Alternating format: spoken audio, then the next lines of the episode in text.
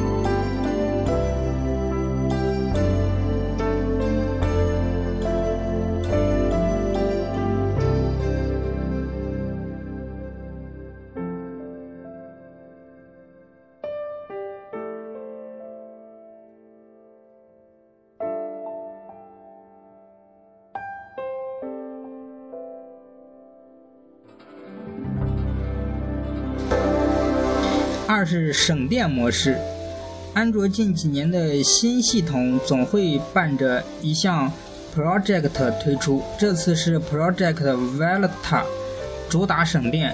事实上，大多安卓厂商早已推出自己的省电模式，这次由谷歌从系统上植入，将会进一步将这项功能晋级开来。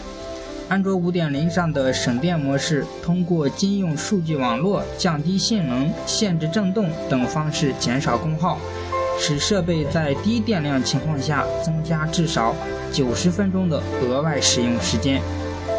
它没必要，你知道吗？啊？其实它那个用液晶啊。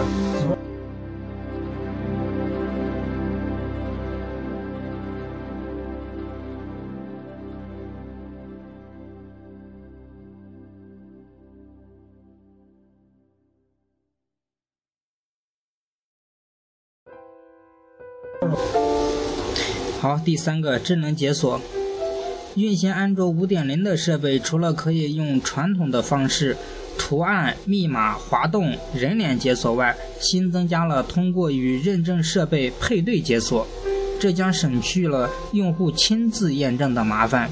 苹果在 iPhone 5S 上引进了指纹解锁后，众安卓厂商也纷纷效仿。这种解锁方式也是非常便捷的方式之一。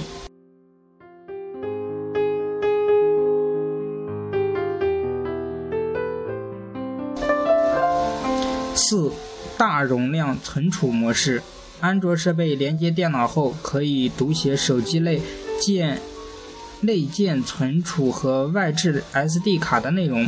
苹果除了读取相片外，只能通过 iTunes 传输其他的内容。不过后者的安全性要比前者高。话说回来，苹果什么时候会考虑支持 SD 卡扩展呢？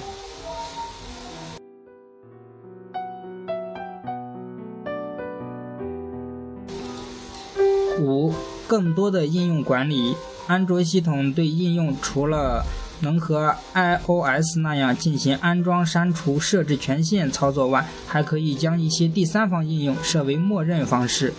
在一台未越狱的苹果设备想要用第三方浏览器来取代 Safari 是不可能的。此外，安卓系统还支持擦除某个应用的数据。六。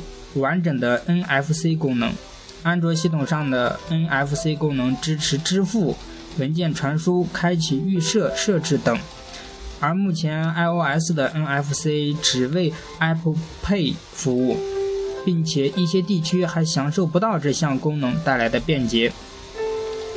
七，安装应用无限制，安卓设备不需要进行破解即可安装谷歌 Play 商店以外的应用。利在于给用户更多的自由，弊在于安全性较低。而苹果用户想要安装非 Apple Store 应用，就只能越狱了。八、更多的拍摄选项。安卓系统用户可自己设定拍相机拍摄的参数，一些厂商更是加入了自己的特色功能，丰富了用户体验。苹果手机拍摄向来走简洁风，虽不提供太多选项，效果也一样出色，但这样就少了一些个性。而想要体验境界性的功能，往往要在 App Store 花钱购买第三方应用。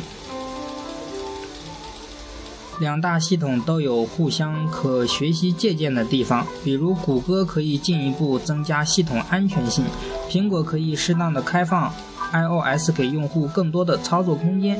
苹果用户对上面的功能是觉得不错呢，还是依然觉得没必要？